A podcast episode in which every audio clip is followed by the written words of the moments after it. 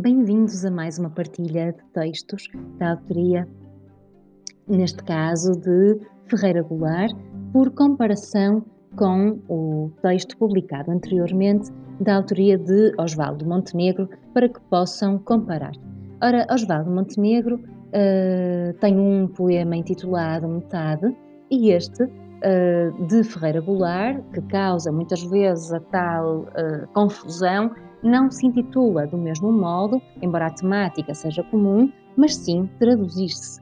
Ouçamos então o poema. Uma parte de mim é todo o mundo, outra parte é ninguém, fundo sem fundo.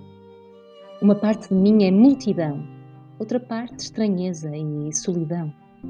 Uma parte de mim pesa, pondera, outra parte delira. Uma parte de mim almoça e janta, outra parte se espanta. Uma parte minha é permanente, outra parte se sabe de repente. Uma parte de mim é só vertigem, outra parte, linguagem. Traduzir uma parte na outra parte, que é uma questão de vida ou morte, será arte? E assim vos deixo com esta reflexão sobre a arte poética de Ferreira Goulart e o seu poema Traduzir-se. Espero que gostem e que estabeleçam uma comparação com o poema de Osvaldo Montenegro, Metade. Até breve!